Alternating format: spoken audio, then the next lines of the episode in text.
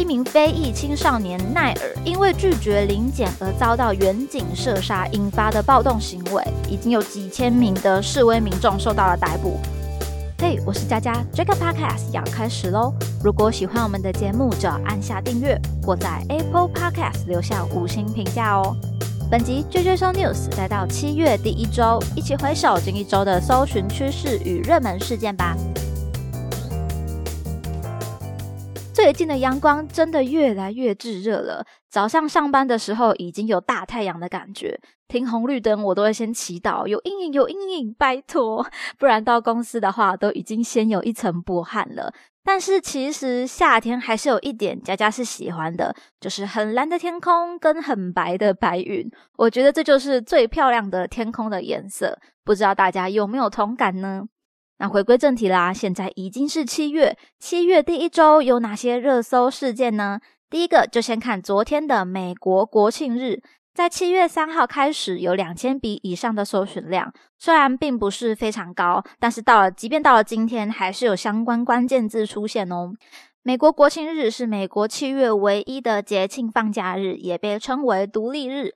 看了相关文章有介绍这一天的美国人是如何来庆祝呢？我觉得跟台湾好像是大同小异的。如果有遇到廉价的话，就会规划一些比较多天的旅游行程。那另外也有一些烟火跟游行的活动来举行，所以这个时候最好是避开到美国去做一些旅游的行为，才不会跟当地人都挤在一起喽。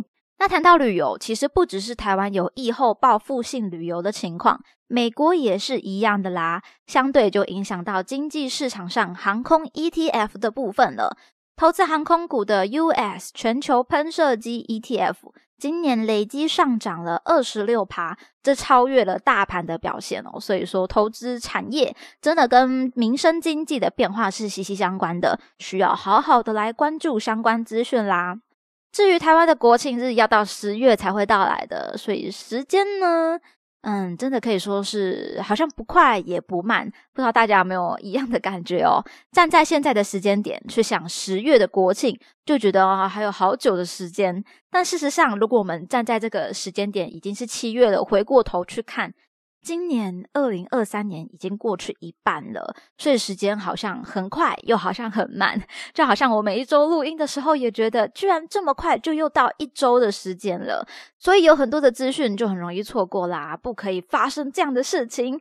那我们赶快看到下一个关键字：二零二三金曲奖。金曲奖关键字在六月三十日来到榜首，有二十万笔以上的搜寻。有没有朋友在当天有观看直播呢？可以留言跟我分享哦。你有支持哪一个创作者？他又得到了什么样的奖项？其实金曲奖从入围资讯开始到颁奖典礼结果公开。佳佳也是一直有在关注他的啦，虽然说我当天并不是守在直播前的那一群人，因为我自己其实并不是非常的追星的一个人。一些周边呐、活动、演唱会，其实基本上不太会去购买，也很少参加啦。真的有趣的，也都是朋友邀请我的居多。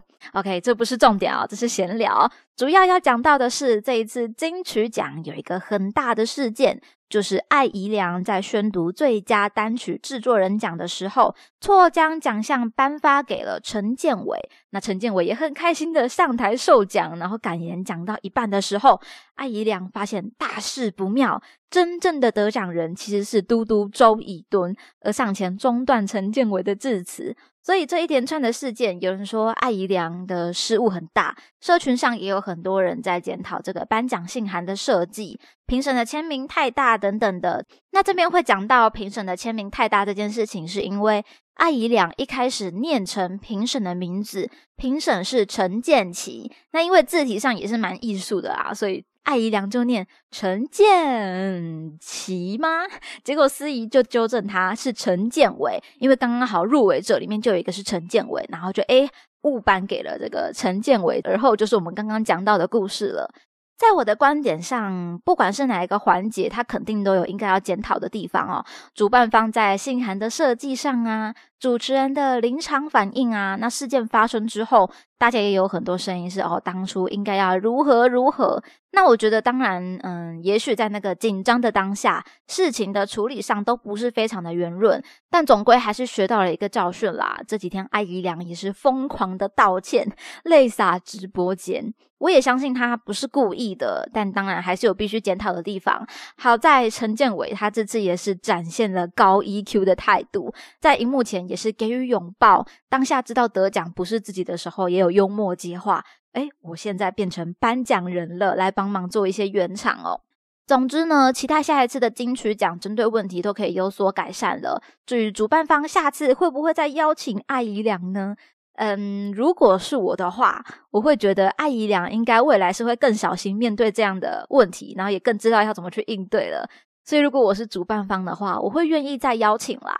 只是现场的应对啊、信函的设计或者整体的流程上，是不是要让颁奖人知道更多的细节呢？其实也都是可以做考量的。下一个关键字看到的是法国，法国暴动这两个部分，在七月一日分别有五千跟两千笔的搜寻量。关心这一个国际新闻的内容，暴动的起因是在六月二十七日，一名非裔青少年奈尔因为拒绝临检而遭到远警射杀引发的暴动行为。根据新闻内容，其实法国警察射杀临检不停的驾驶已经不是首例，警方发言人也表示，去年有十三人因此丧命。今年则已经有三人在类似的情况下死亡。检方表示，调查法官已经以故意杀人罪正式调查涉案的警察。几天下来，也已经有几千名的示威民众受到了逮捕。全国地方政府宣布禁止示威，下令大众运输晚间停止，部分城市有实施宵禁。示威的诉求，我想应该是很重要的一点了。我这边看起来的话，可能有涵盖到种族歧视跟执法过当的疑虑存在，权力不对等之类累积下来引发的公愤。但暴动行为相对还是非常激烈的，影响了社会治安。旅游的部分，大家最近也要特别注意了。我可能就先不要去法国啦。那对于法国总统马克宏来说，这场扩及全国的暴动是一个对他政治生涯重大的问题与挑战。后续国家的法规上啊，权力结构上会不会有哪些变化？那经济上可能也相对有一些动荡，都是需要去考虑的。那这边我们可以思考，是不是自己手上有什么样的产业投资啊，或者近期的旅游计划是相关法国的呢？可能也都需要跟进一下事件的变化喽。谈到社会变化、法规这件事情，七月一开始的台湾在交通规则上也有一个大变化，就是停让行人这件事情从六月三十日开始正式实施了。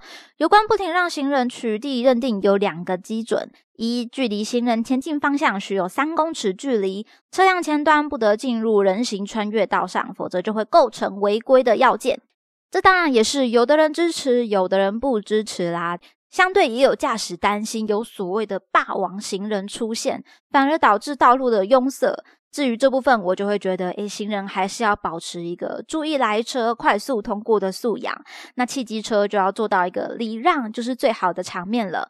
虽然说不见得人人都是这么的礼貌理性，所以路口的监视啊，车辆有没有行车记录器，应该都会是非常重要的一个配套。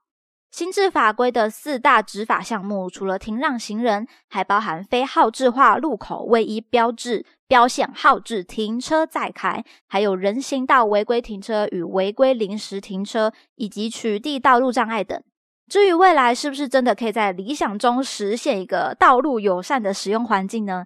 佳佳觉得整体还是有待观察与调整的，也欢迎大家可以留言分享你有什么样的看法吧。那么今天的内容就分享到这边。听完节目，欢迎留言你的任何想法，佳佳也会一一的来回复哦。喜欢的话要记得订阅加分享，追踪追追 news 来加入这个 podcast 的聊天室吧。追追收 news 系列与大家一起思考与迈进，期待您下次继续收听。我是佳佳，大家拜拜。